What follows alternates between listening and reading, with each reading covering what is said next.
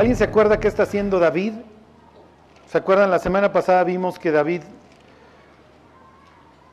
se da de trancazos con todos los que están alrededor. A ver, le das la, la que sigue, Juanito, ahí está. ¿Se acuerdan? David aquí no se va a pelear con los egipcios, los egipcios no, no tienen pleito con David, pero sí con los edomitas, con los moabitas, con los amonitas, con los arameos. los del norte le mandan regalos, esos no tienen bronca con él. ¿Ok? David se está que... Exactamente. Eso es lo que dice capítulo 8 que está haciendo. Capítulo 9 tiene un paréntesis. ¿Se acuerdan? La invitación a, a Mefiboset a sentarse a la mesa con el rey. Es un paréntesis. El 9 va a continuar con la misma historia de expansión. Fíjense, 54.2.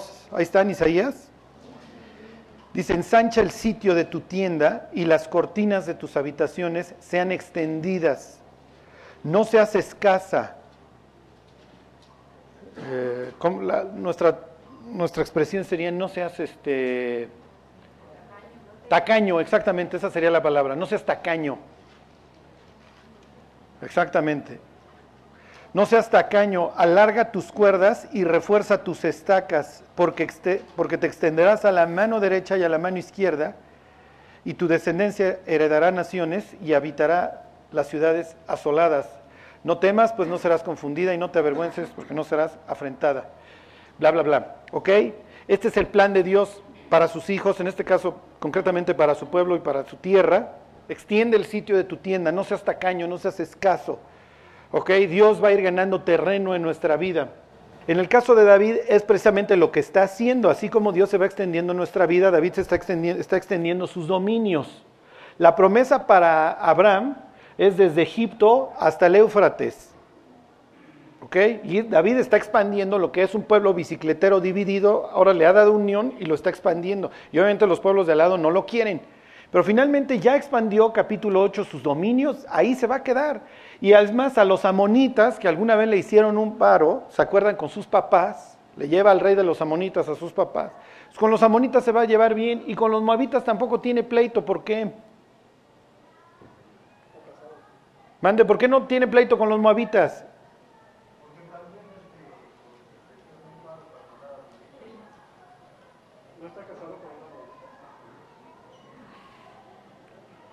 Voy a tener que empezar a traer inclusive narcóticos para que me presten atención.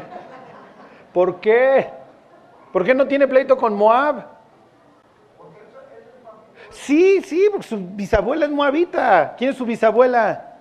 Ruth con ellos tampoco tiene pleito, ¿ok? Ya digo, ya se los puso manotas además, ya no se van a aventar ningún. Lo vimos en capítulo 8, ¿ok? Y entonces ahora los amonitas que le hicieron el paro, con, los que se llevó bien porque le cuidaron a sus papás, pues ahora va, la va a llevar bien con ellos. Ok, váyanse capítulo 10. Pues ni modo los... 10 de segunda de Samuel, sí. Los amonitas no las van a querer llevar bien con David, lo ven como una amenaza, ¿ok?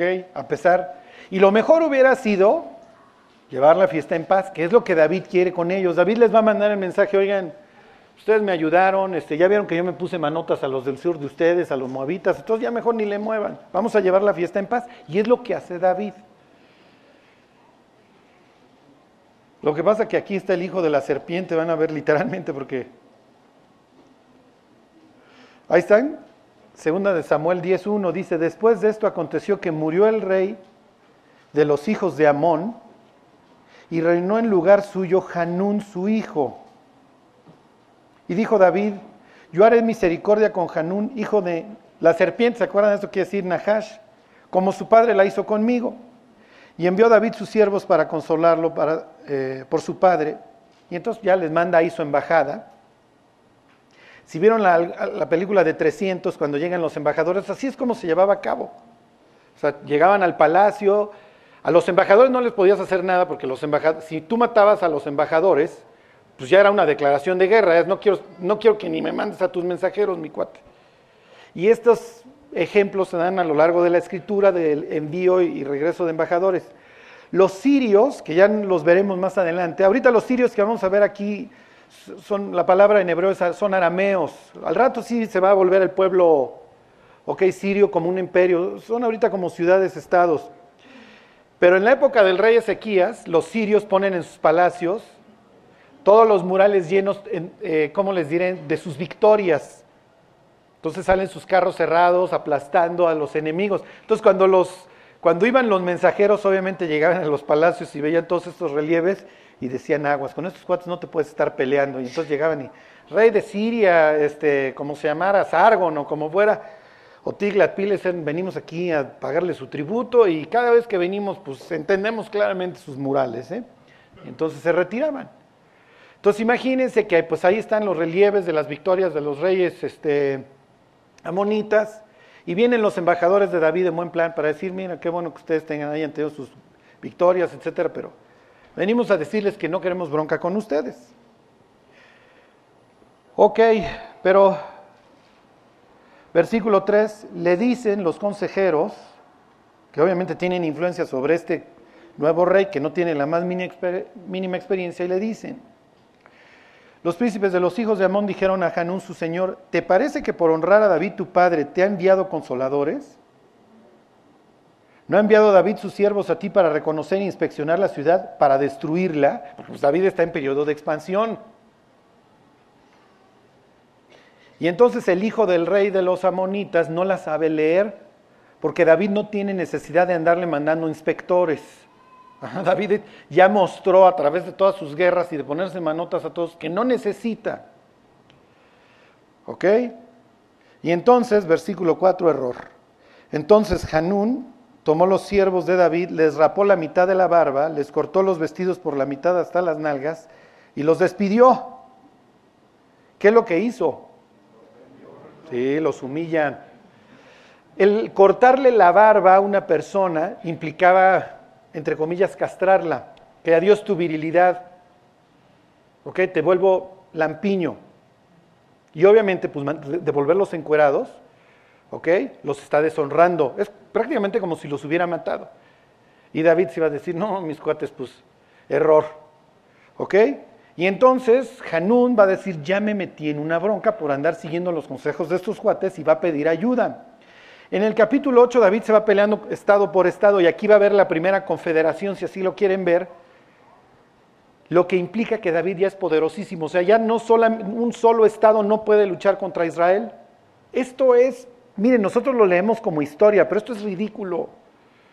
O sea, hacía 20, 30 años este era un país bicicletero, digo, conformándose bajo Saúl, si ustedes quieren, y hace 50 años esto, olvídense. Y ahora hay que ir a juntar de varios, estados arameos para que vengan a ayudar a los amonitas. Ok, versículo 6 dice, viendo los hijos de Amón que se habían hecho odiosos a David, enviaron los hijos de Amón y tomaron a sueldo a los sirios, les digo la palabra es, para que no se vayan a confundir, son arameos, de Bet Rehob, y a los hijos de Soba, veinte mil hombres de a pie, del rey de Maca mil hombres, y de Istob doce mil hombres. ¿Ok? Y entonces cuando David oyó esto, envió a Joab con todo el ejército de los valientes. Y aquí empieza a haber un problema. Oye David, pues tú eres el rey, pues tú tienes que salir a la batalla. Así es como va a morir hasta el puerco de Acab, tipo repugnante que ya veremos, muere en la batalla. Un gran rey, Josías, muere en la batalla. Tú tienes que salir a la guerra, David. Tú... No es que salieran al mero frente, ¿eh? al principio sí salen al frente y luego empiezan a enviar las divisiones, pero el cuarto está hasta el frente ¿Ok? Se bajaban los sacerdotes, retaban a los soldados, ¿se acuerdan?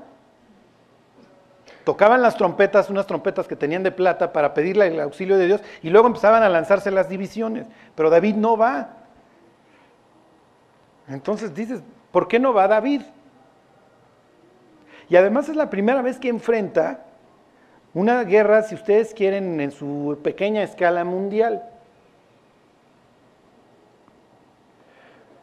Ok, y entonces los amonitas, ahí van las divisiones de David a, ¿cómo se llama este? Ahorita les digo la, ciudad de Arrabá, la van a proteger los amonitas y los sirios van a rodear. ¿Ok? Y entonces, versículo 9, aquí está Super Joab, ¿se acuerdan de este tipo? Este es el que acuchilló a Abner. El, el, fielote de David, el que no tiene pelos en la lengua y el que anda buscando pleito. ¿Ok?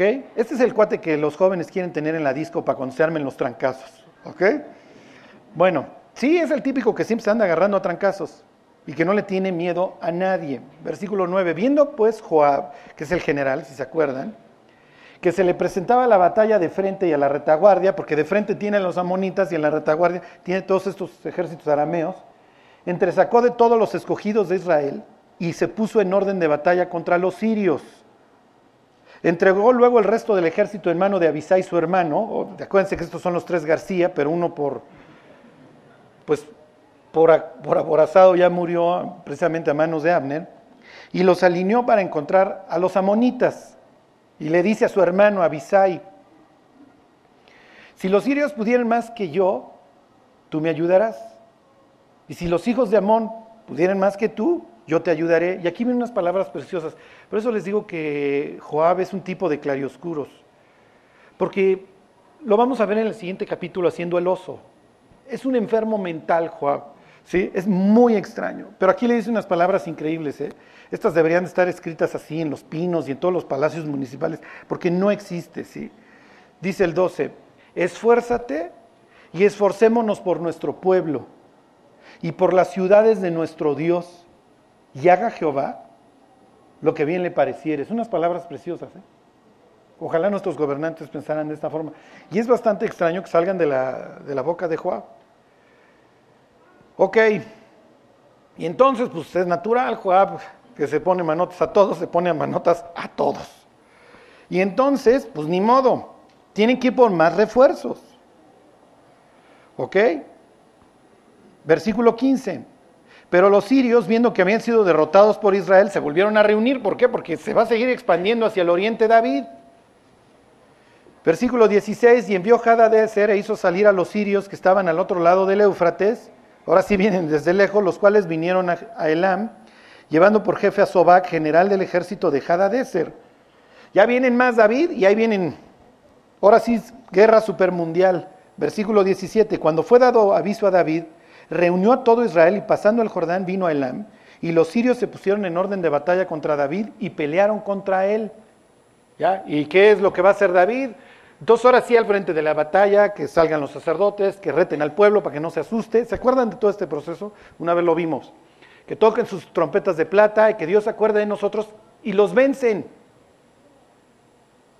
Y ahora sí, olvídense, David ya cruzó el río Bravo, ya llegó hasta Toronto, ya hasta Alaska, ya.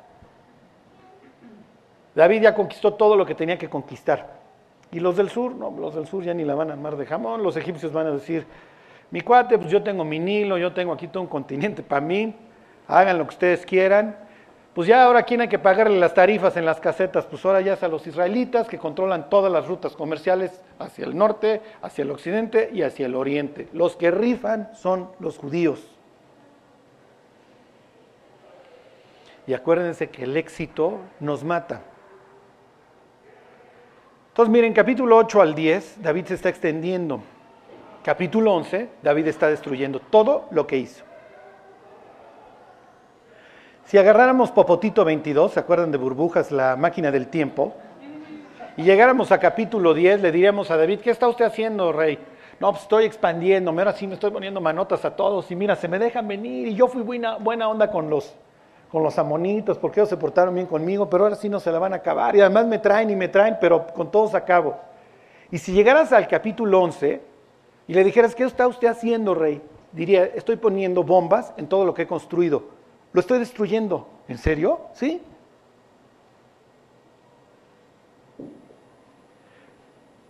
Miren, les voy a decir una cosa. Aunque ustedes no lo crean, hoy vamos a salvar muchísimas vidas.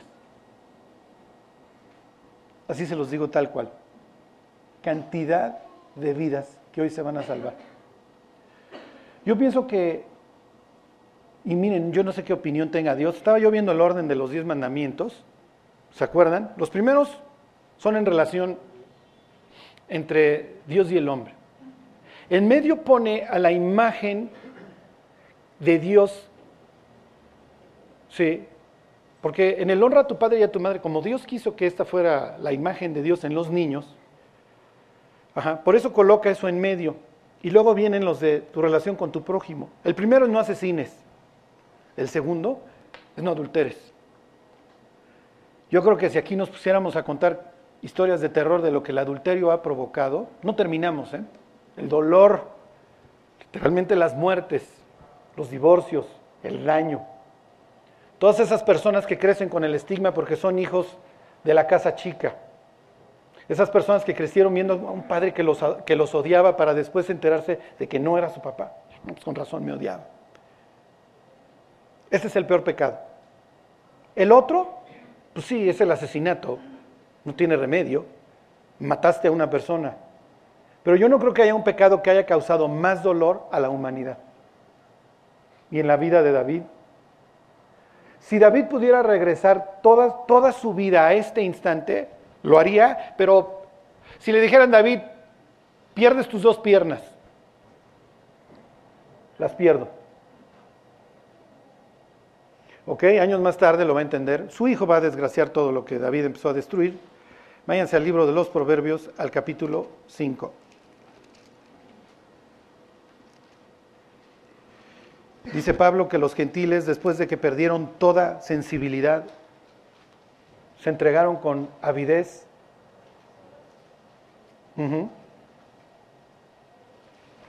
a cometer toda clase de impurezas. La fornicación, y luego léanse el libro de Oseas, hace que el ser humano pierda la ración. Fornicación, vino y mosto quitan el juicio, dice el libro de Oseas. Y si se acuerdan, el libro de Oseas habla precisamente de una mujer que se dedica al adulterio. Olvídense, vivimos en una sociedad cada vez más brutal, más destruida. Todo es producto de esto. ¿eh? De los locos sesentas y de ahí para el real. Cuando el diablo le gustó empezar a experimentar con el ser humano, darle sus drogas psicodélicas, el LSD, verlos cómo fornicaban ahí en los lagos, etcétera, y esa es la sociedad brutal que hoy tenemos. Olvídense ya de lo que hoy se ve. ¿sí? Pero si quieren buscar dónde se destruyó la humanidad, no busquen más. Los locos sesentas. Y hoy vivimos una sociedad producto de ello. Ok, Salomón ha destruido su vida, ha destruido el reino. Dios le dice, mira, no te lo voy a quitar en tus días por amor a tu papá, pero en cuanto tú te mueras, esto se destruye. Y se acabó y adiós Israel. Y en el año 722, 150 años más menos después de la vida de Salomón, los israelitas iban a salir literalmente desnudos, como los embajadores en este caso, con sus garfios en, en los labios, porque les ponían garfio, a una muerte brutal. Los asirios, estos estados arameos que se iban a agrupar ahora sí ya bajo un imperio, les gustaba practicar el desoye, pelar a las personas y la muerte por empalamiento como brochetas. Y ponían las rutas, las carreteras para los deportados llenos de, cadáveres o gente todavía vivas empaladas. Entonces salían desnudos, niños, mujeres, etcétera, mientras escuchaban los gemidos y veían la muerte de los empalados. Obviamente los transportaban porque hacían desplazamientos para que la gente se desquiciara y perdiera, eh, ¿cómo les diré?, un sentido de pertenencia, los volvían apátridas. Eso lo narra ahí el libro de Reyes. Los volvían apátridas. A los judíos del norte los hacen apátridas, por eso se acaban convirtiendo en los samaritanos. Porque no, no los ven como judíos realmente, porque hubo mestizaje. Y si tú hubieras visto ahí una caravana de judíos que están saliendo a Siria y a otros pueblos a donde los estaban transportando mientras mientras veían así a su, mira, ahí está mi papá muerto, este, mira, ahí está mi tío todavía agonizando, y hubieras regresado el cassette, hubieras regresado a segunda de Samuel 11, porque ahí se desgracia todo. Ahí realmente se va, va, a venir la decisión del imperio, porque Salomón va a crecer con este ejemplo, y Salomón va a desgraciar su vida, y obviamente pues, a Salomón no lo van a querer los judíos, y se van a independizar de él y vendrá la división, y para sostener la división se trae el paganismo, y el paganismo implica satanismo, y el satanismo pues acaba de arrasar a, lo que, a este pueblo al cual le tiene cierta predilección, porque es a través de, es a través de este pueblo a través del cual Dios hace, lleva a cabo sus planes. Ok, Salomón va a tomar a su hijo, vayan ustedes a saber si es Roboam, y lo va a poner en sus pies, en sus rodillas y le va a decir, por favor. Hagan de cuenta que hoy Dios te va a poner en sus rodillas y te va a decir, tú eres mi hijo, por favor, préstame atención. Le dice, hijo mío, 5.1, está atento a mi sabiduría y a mi inteligencia inclina tu oído para que guardes consejo y tus labios conserven la ciencia. Por favor, que te penetren estas palabras que te voy a decir. Porque los labios de la mujer extraña destilan miel. Sí, Dios no lo va a negar, ¿eh? El Espíritu Santo guiando a Salomón no se lo va a negar. Si es cierto, Salomón. Si es cierto, ser humano, los labios de la mujer extraña destilan miel. Y les voy a poner en contexto, los judíos en la época de David tienen un lujo, que es la miel. Diría David en el Salmo 19, la que destila del panal, porque tienen dos clases de miel, la de dátil y la del panal. Y la del panal es mucho más cara, por eso el atascado de Sansón, ¿ok? Pues ve ahí el enjambre y va y se zumba la miel, le vale que esté dentro del cadáver de un, de un animal muerto. Sus labios destilan miel y su paladar es más suave, es más blando que el aceite. Hoy vivimos en, una sociedad así, sensual. Ahí están todos los espectaculares, ahí están todos los anuncios, ahí está esta proyección constante de parte de los medios. Es pura propaganda satánica. Es la miel, es la miel todo el tiempo. Porque los labios de la mujer extraña destilan miel y su paladar es más blando que el aceite. Y luego aclara Salomón que no lo está diciendo de dientes para afuera, él lo experimentó. No solamente en su vida, sino en la vida de sus padres. Mas su fin, versículo 4, es amargo como el ajenjo, agudo como espada de dos filos. Sus pies descienden al infierno. Sus pies descienden a la muerte, sus pasos conducen al Seol. Sus caminos eso es lo que viven hoy los noviazgos. Van en una terracería espantosa. Sus caminos son inestables. Un día se aman y se juran amor eterno, al otro día se están matando, insultando de lo peor. Esa es la relación que provoca, que produce la fornicación, pura inestabilidad. Hoy somos los nos amamos, somos los más felices, mañana nos odiamos, mañana nos amamos, mañana nos odiamos. Sus caminos, le dice Salomón, son inestables y tú nunca los conocerás. Si consideras el camino de la vida. acuérdense, el camino de la vida para el judío es el camino de Dios. Así andarás por tu camino confiadamente, le dijo unos párrafos atrás a su hijo. Así andarás por tu camino confiadamente y tu pie no resbalará. Te dormirás y tu sueño será grato y no tendrás temor de pavor repentino.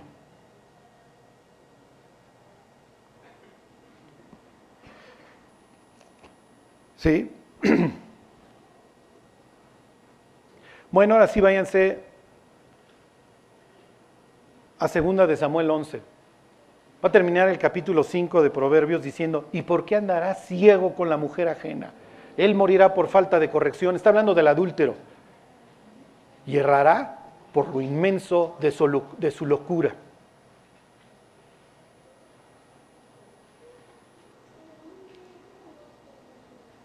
En la antigüedad existía lo que pues, hoy existe, que es la indemnización. Y dentro de los consejos que Salomón le da a su hijo, le dice, nunca te vayas a acercar a la mujer ajena, ¿eh? porque el ofendido no te va a aceptar ningún rescate. Le puedes mandar lana y lana y lana para indemnizar. Le va a valer, va a echar fuera el dinero, va a ir con una pistola y te va a matar.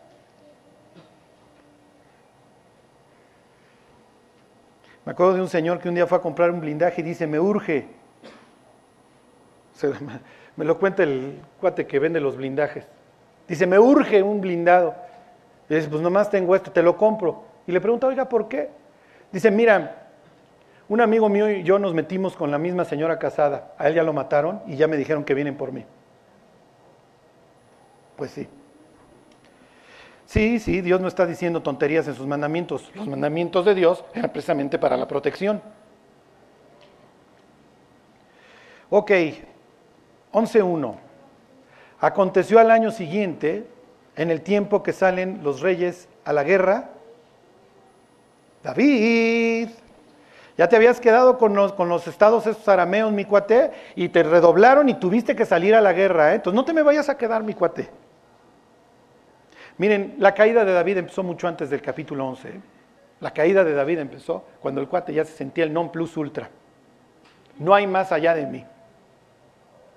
Es el tiempo, ¿qué es lo que está diciendo el Espíritu Santo? ¿Qué es lo que está diciendo ahí la Biblia? Sucedió en el tiempo en que salen los reyes a la guerra, que David no fue. El cuate que tenía que salir a la guerra, resulta que no salió a la guerra. ¿Y por qué no salió a la guerra? No, pues ya que vaya Juan. Pues ya, yo soy tan bueno, a todos puse manotas, ya. Aconteció al año siguiente, al año siguiente de de la última batalla con estos arameos, en el tiempo en que salen los reyes a la guerra, que David envió a Joab y con él a sus siervos y a todo Israel, y destruyeron a los amonitas y sitiaron a Rabá. Y aquí viene el Espíritu Santo por si había duda. Pero David se quedó en Jerusalén, donde no tenía que estar. Y Dios ya le había mandado un mensajote en el capítulo 10. Mi cuate, te están redoblando y vas a tener que salir a la guerra. No es de que te quieras quedar. ¿Saben por qué caemos? Porque pensamos que no podemos caer. Y digo, no me estoy ventaneando. ¿eh? Como les dije una vez, le he pedido a Dios, Dios, el día que vaya yo a cometer adulterio, mejor mátame antes, así que si un día les falto pueden decir, para allá ibas mi Charlie.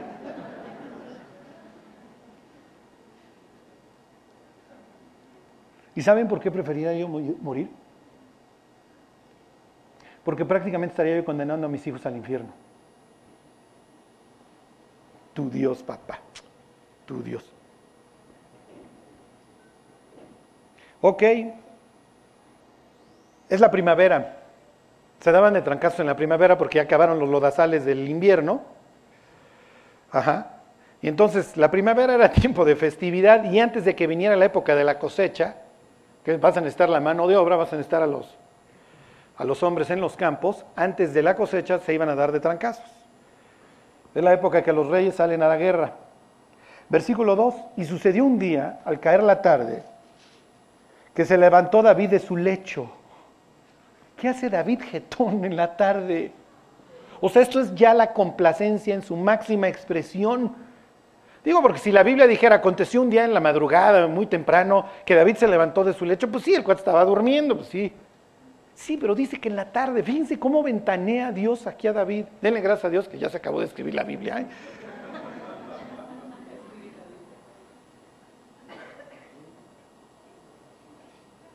Y se paseaba sobre el terrado de la casa real y vio desde el terrado a una mujer que se estaba bañando, la cual era muy hermosa. Y fíjense, aquí siempre va a venir el morbo, ¿sí o no? Uno lee el pasaje y viene el morro, pues quiere saber. Betsabe, ¿sabías que te podían ver o no? Sí, porque esta chava parece que así, que se baña con las ventanas abiertas o se cambia con las... ¡Ay! De y el vecino estaba veando y... ¡Ay, cochino! Sí, mija, pero te encanta tener las ventanas, las persianas abiertas. La Biblia no aclara, ¿eh? La Biblia no aclara. Y hay dos interpretaciones.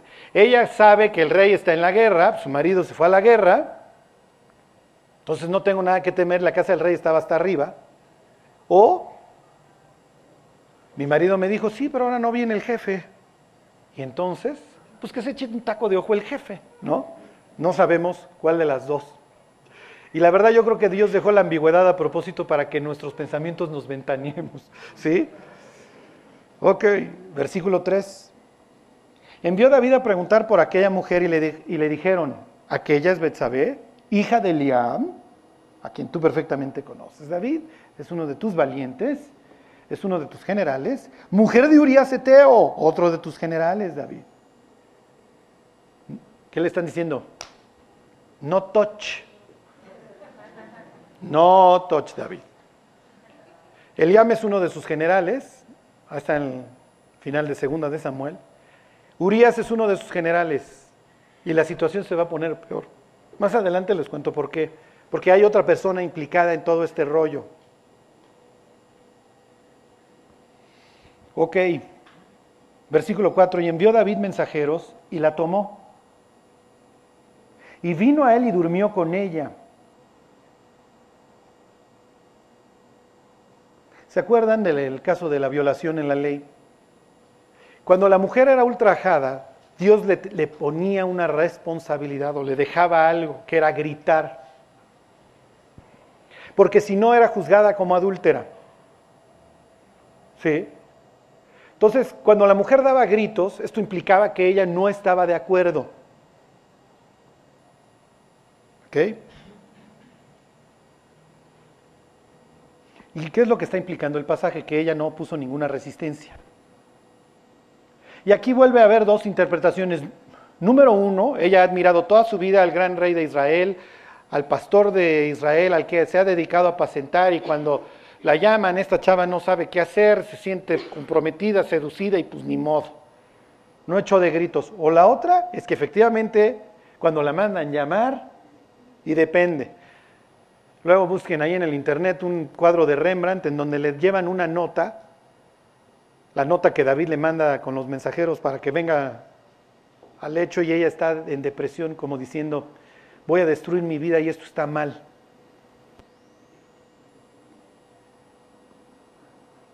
Versículo 5. Y concibió a la mujer y envió a hacerlo saber a David diciendo, estoy encinta. Ok, aquí les voy a dar todo el contexto. Váyanse al libro de Levítico, al capítulo 15. Y les voy a leer en la nueva versión internacional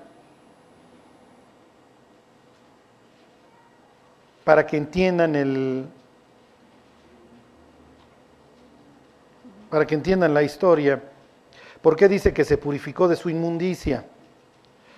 La traducción que tenemos Sí, dice que, que envió David mensajeros y la tomó y vino a él y durmió con ella. Luego ella se purificó de su inmundicia y se volvió a su casa.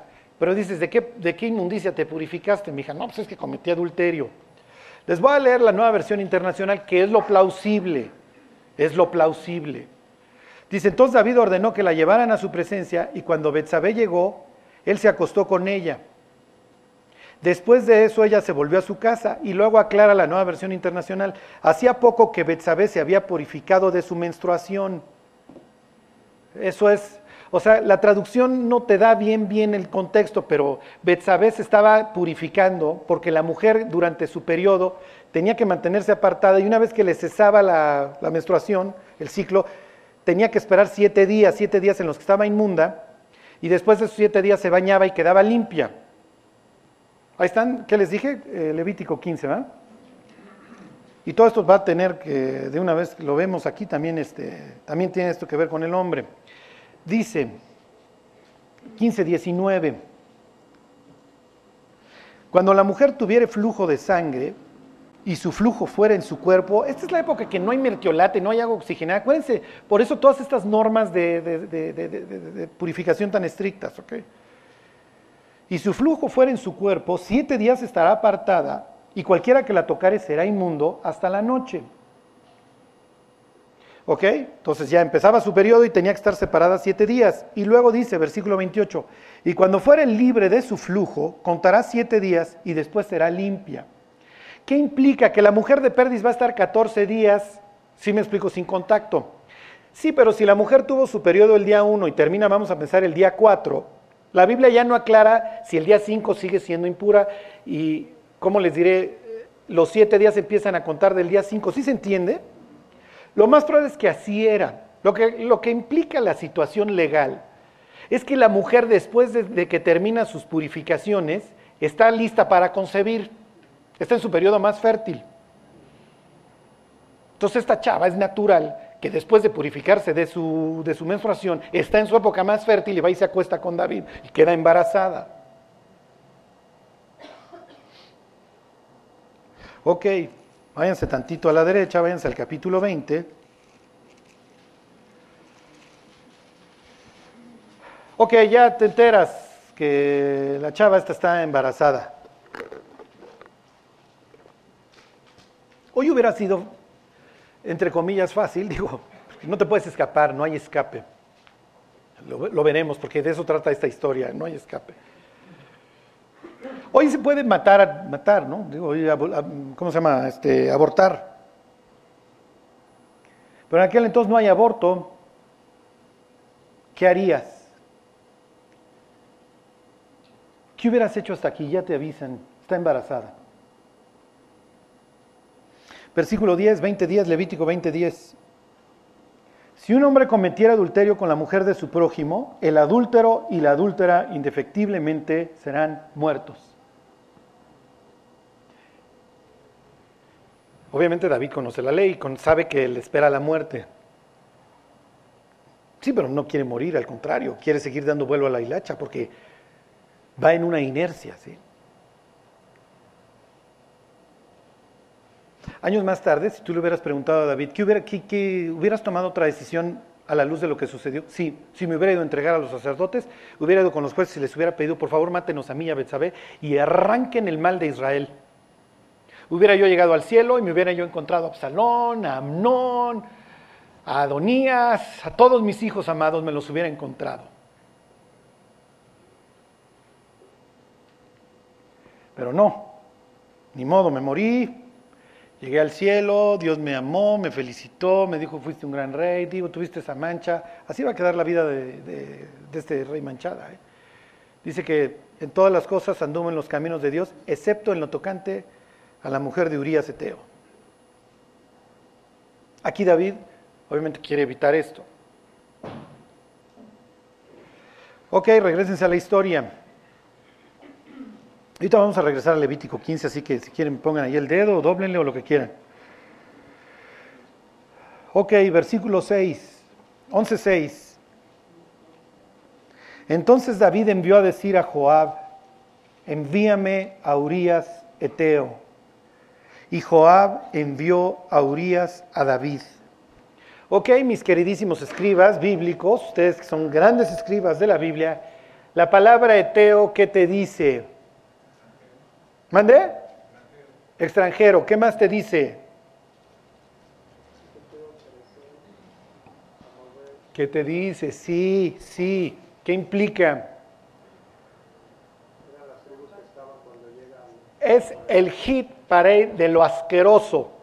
Vivían, disfrutaban vivir con los gigantes, con los demonios. Tú entrabas a la casa de los eteos y la ouija, bueno, se movía sola, ¿ok? Urias es un converso eteo, seguramente durante la época de los jueces, alguno de sus padres se casó una etea o un hombre eteo se casó una israelita y luego ya pues, hasta la nacionalidad acabó obteniendo. Y va a venir un contraste. La Biblia está llena de todos estos gentiles que amaban a Dios. Melquisedec, Caleb, Urias, Raab, Ruth. Porque este tipo es la fidelidad. O sea, tú buscas en el diccionario la palabra fidelidad o fiel y ahí está la foto de Urias. ¿eh? Pues claro, está agradecido que lo aceptaron en el pueblo de Dios. Ok. Cuando Urias vino a él, le preguntó por la salud de Joab y por la salud del pueblo y por el estado de la guerra. Esto es común que los generales vinieran a dar parte de la guerra. Después dijo David a Urias, desciende a tu casa y lava tus pies. Y saliendo Urias de la casa del rey le fue enviado presente de la mesa real. Mas Urias durmió a la puerta de la casa del rey con todos los siervos de su señor y no descendió a su casa. ¿Por qué no descendió a su casa?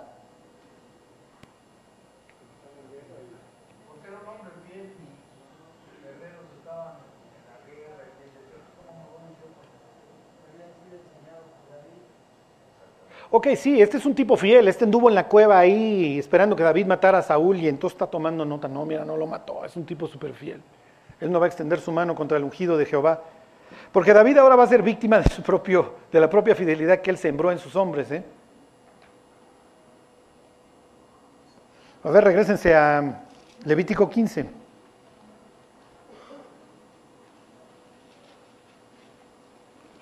Acuérdense, no se lo pueden brincar porque si no, no entienden qué es lo que está sucediendo en la historia.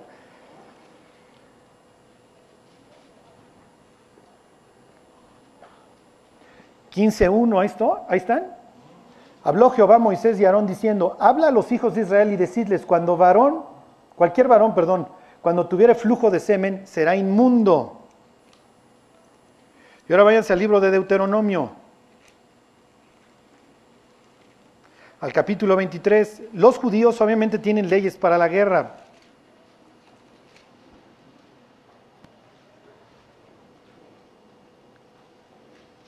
¿23.9?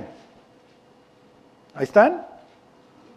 Dice, cuando salieres a campaña contra tus enemigos te guardarás de toda cosa mala. Es natural, en la época de conflictos, cuando mejor, más puro tienes que estar, porque necesitas la ayuda de Dios. Y con esto no quiero decir, ah, cuando no hay broncas me relajo. No, no, no. Pero obviamente la época de conflictos merece una atención especial. Y entonces le dice Dios, cuando salgas a la guerra, mi cuate, lo único que interesa es tu pureza. No implica cuántas catapultas hayas llevado, cuántos soldados, porque yo soy el que hace la guerra por ti. Versículo 10, si hubiera en medio de ti alguno que no fuere limpio, por razón, por razón de alguna impureza acontecida de noche, saldrá fuera del campamento y no entrará en él entonces los soldados saben que durante la guerra no pueden tener relaciones, están concentrados en Dios y en la guerra. ¿Por qué? Porque lo dice Levítico 15.2. 15, si el hombre tiene emisión de semen, queda impuro hasta en la noche. Entonces Urias, en plena guerra, en su mente de amor a la ley de Dios, no va a ir a acostarse con su esposa. ¿Está mal que se acueste con su esposa? No, pero él lo ve así por este mandamiento. ¿Sí se entiende? Entonces él dice, en plena guerra yo no puedo tener emisión de semen, porque si en la mañana me manda a llamar a la guerra Joab, no puedo estar en la guerra, no puedo estar en el campamento y le voy a decir, oiga, ayer tuve relación o en la madrugada con mi mujer y tengo que estar fuera del campamento hasta en la noche. Entonces a quien ama a Dios, a quien ama a Urias no solamente es a David, ama a Dios. Y este es el amor que guardemos los mandamientos de Dios. Si tú amas a una persona, tú vas a guardar los mandamientos de Dios así de fácil. Cuando tú guardas los mandamientos de Dios, tú amas al mundo. No compren la idiotez y la baratija de amor del mundo. La idiotez. El, mundo no sabe lo que es el amor. Y claro, uno llega a la definición de amor de la Biblia. Este es el amor, que guardemos los mandamientos de Dios. Es la verdad. Si tú amas a tu familia, vas a guardar los mandamientos de Dios. Si no los amas, pues no vas a guardar los mandamientos de Dios. Punto. Lo peor es que tus hijos y tu familia y tu, a tu alrededor van a saber si los amas o no, si con base en si guardas o no sus mandamientos, no en base al choro que les eches de no, yo los amo, y yo daré mi vida por ustedes. No, no, no, no, no, las palabras se las lleva el viento. Si tú guardas los mandamientos de Dios, tú amas a tu familia. Y si no los guardas, no la amas.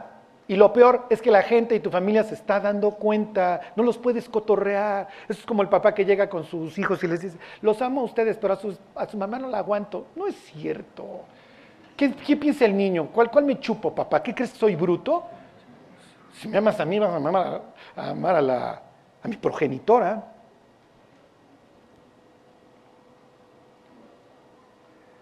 Ok, y entonces por eso Urias dice, pues ¿cómo, cómo voy a ir a mi casa? Yo no sé qué le pase al rey. Imagínense el cuchicheo. Sí, porque esto es la comidilla en el palacio, obviamente. Sí. Como dijera el apóstol Pablo, el amor no hace nada indebido. Ahora David está en un desenfreno porque está matando a uno de sus, de sus generales. Y acuérdense que estos tenían una meritocracia, eso era, tú llegabas por mérito, no, no, no, no, no, ahí no había por dedazo, mucho menos un eteo. Ok, versículo 10. Malas noticias, David. Le enseñaste a Urias a amar a Dios y amarte a ti, pues ¿qué crees? Pues que la ley dice esto y pues no quiso ir. E hicieron saber esto a David diciendo, Urias no ha descendido a su casa. Y dijo David a Urias, ¿no has, ¿no has venido de camino? ¿Por qué pues no descendiste a tu casa? Y Urias ha de haber quedado pensando, pues, maestro, ¿no te acuerdas de Levítico 15? Y de Deuteronomio 23. Y David hubiera dicho, soy de G36 satélite, ¿de qué me estás hablando? No, para no.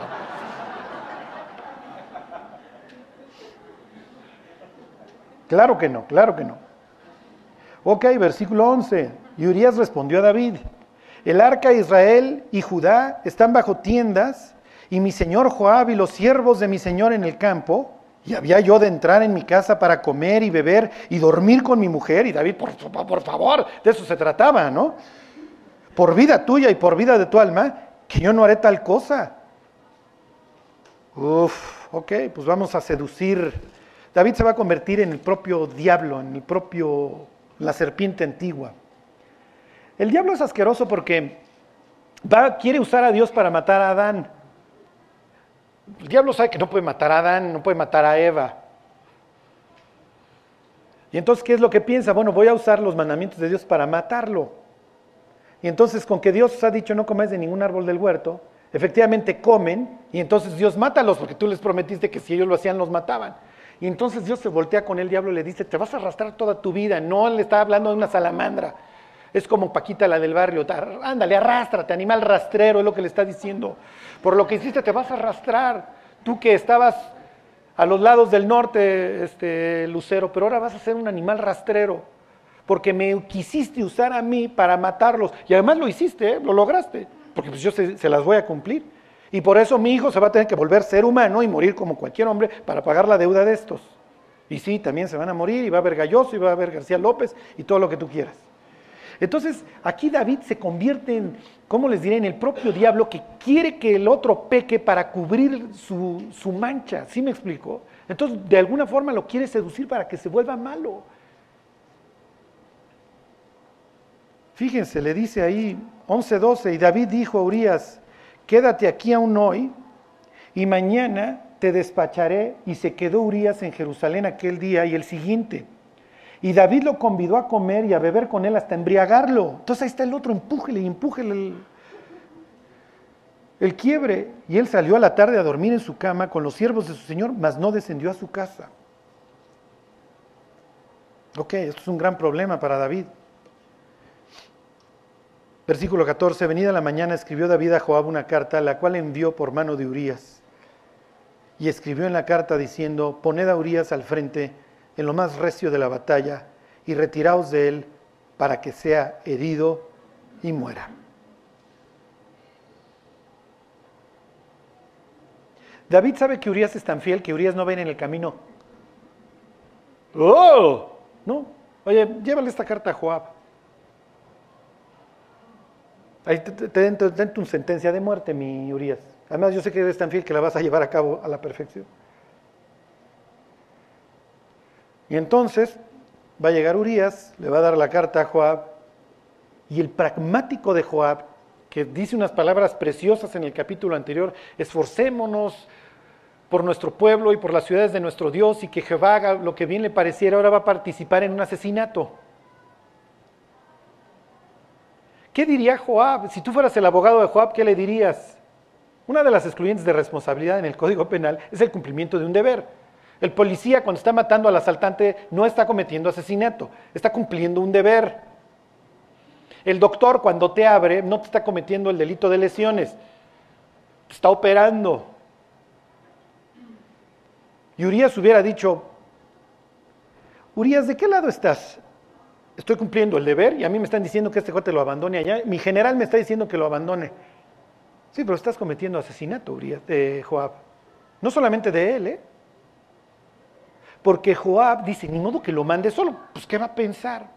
A los valientes, a los grandes guerreros, y eso viene más adelante en el libro de Segunda de Samuel, los ponían al frente y es natural que los jóvenes, los soldados jóvenes, cobraban valor cuando iban con el tal Urias, o cuando iban con Eliam, o cuando iban con Benaía, con todos estos cuates, con el propio Joab. Entonces es normal esto que, esta situación cuando le dicen, vete hasta el frente de la batalla y llévate a estos hombres. Esto es algo común, sí, pero de repente viene una orden de retroceder y el equipo de Urias lo dejan ahí y los masacran a todos.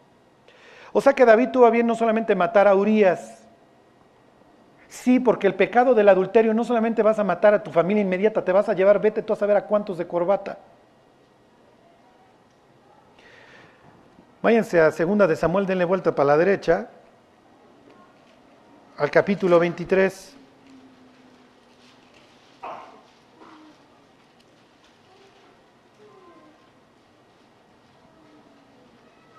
Aquí viene la narración de otra batalla.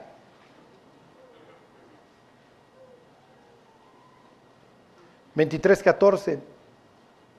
Para que ustedes vean cómo la fornicación cambia el corazón y la mente de las personas. ¿eh? David entonces estaba en el lugar fuerte y había en Belén una guarnición de los filisteos, o sea, los tienen a, unos kilómetros. Y dijo David con vehemencia, ¿quién me diera a beber del agua del pozo de Belén que está junto a la puerta? Digo, es una expresión que la hace así, de cómo los tenemos ya enfrente en el sitio a estos filisteos. Y versículo 16, entonces los tres valientes irrumpieron por el campamento de los filisteos y sacaron agua del pozo de Belén que estaba junto a la puerta y tomaron y la trajeron a David, mas él no la quiso beber, sino que la derramó para Jehová, diciendo, lejos sea de mí, oh Jehová, que yo haga esto. ¿He de beber yo la sangre de los varones que fueron con peligro de su vida y no quiso beberla? Los tres valientes hicieron esto. Esto es, otra, es otro evento. Y David dice, ¿cómo, voy, cómo, los voy a, ¿cómo estos cuates, por mi comentario, los puse en peligro? Sí, pero cuando se trata de matar a Urias, que se mueran los que se tengan que morir, me vale.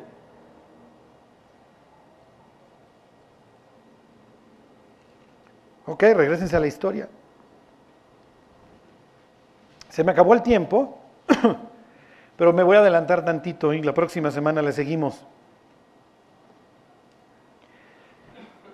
Muere Urias y muere su equipo. ¿Se imaginan los pobres infelices que ese día no saben que van a la muerte por orden de su propio rey? Mueren. Y entonces Joab está pensando. ¿Por qué? Porque David es un tipo que toma la Biblia demasiado en serio, si así lo quieren ver. No demasiado, no, esto no, no, existe, vamos. Pero es un tipo que ama la escritura y se la sabe de memoria y basa su vida en lo que dice la Biblia. Digo, es un ejemplo para nosotros. ¿eh? Hoy, los cristianos light dirían, ay, es que ese es legalista. No, no, no, el cuate toma en serio y quiere por derecha. Hay una historia, la leemos la próxima semana, en donde un rey, en la época de los jueces, un tipo que se hizo rey, obviamente ni venía al caso un asesino, se acerca demasiado a una muralla y Dios para humillarlo lo mata a través de una mujer. Una mujer tiene a bien echar un piedrón desde la muralla y le cae el, piedrón y este y lo mata. Y David había tomado ese pasaje como una parte de sus estrategias militares y entonces ellos no se acercaban a las murallas precisamente por esa historia. Y entonces le dice Joab al mensajero, mira, vas a vas a tener que ir a reportar que murió todo un escuadrón porque nos acercamos a la muralla. Y entonces David se va a enchilar y te va a decir que por qué se acercan a la muralla, que no se acuerdan cómo murió Abimelech. Pero cuando el cuate te está empezando a regañar porque murió, perdón, este, porque nos acercamos, y obviamente pues, los flecheros y los que echaban los sonderos y los que te aventaban de piedras, pues sí. Cuando te vaya a echar su rollo bíblico, le dices, pero murió Urias.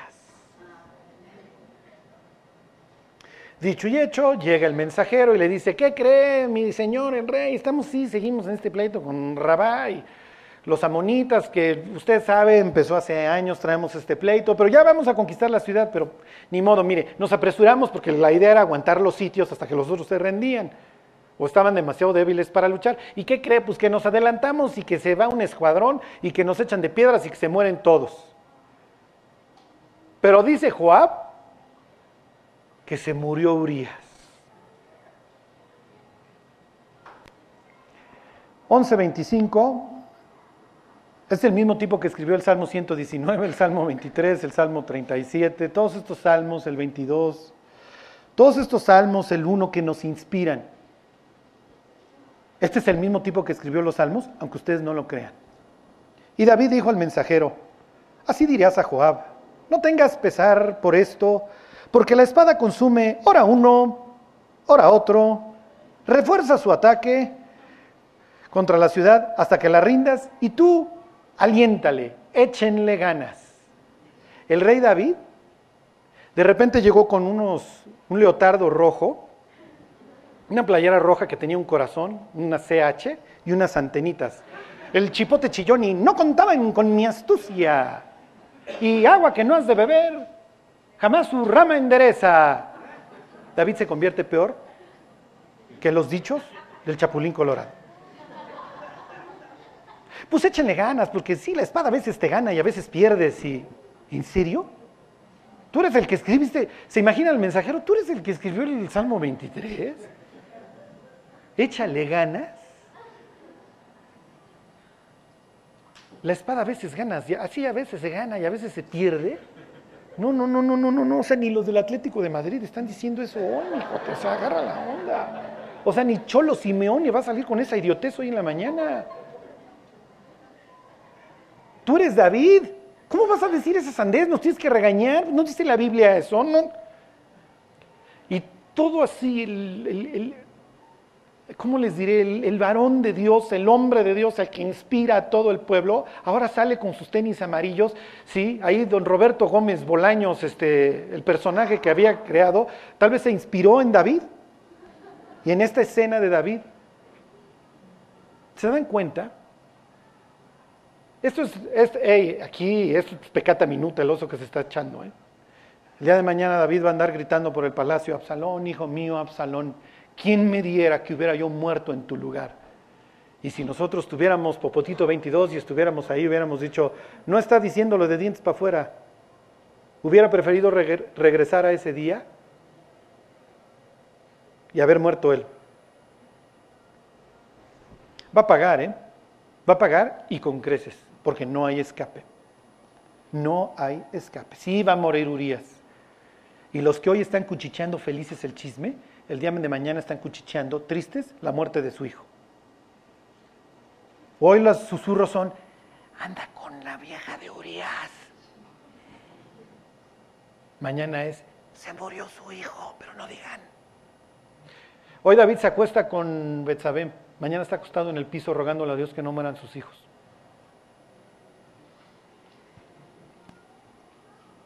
Huid de la fornicación. Cualquier otro pecado que el hombre cometiere está fuera de su cuerpo, mas el que fornica contra su propio cuerpo peca. Y le diríamos a Pablo, y contra todos los suyos. Raíz de todos los males es el amor al dinero, dice la Biblia. Sí, pero el no hurtarás viene después, ¿eh? Antes viene no cometas adulterio, mi cuate y le van a presentar una historia que tiene que ver con un robo. el propio Natal le va a decir, bájale David, bájale David. Porque el ratero con que pague cuatro veces lo que se caqueó. Pero tú, tú merecías la muerte. Y destruiste tu familia, tu vida y a tu pueblo.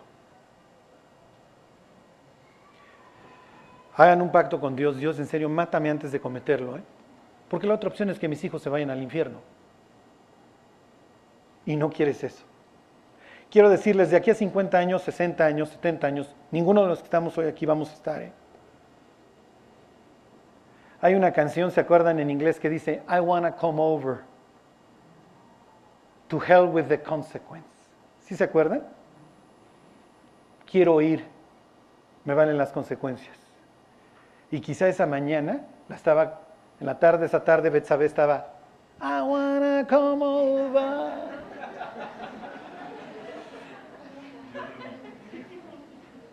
Hoy canto yo la alabanza. ¿eh?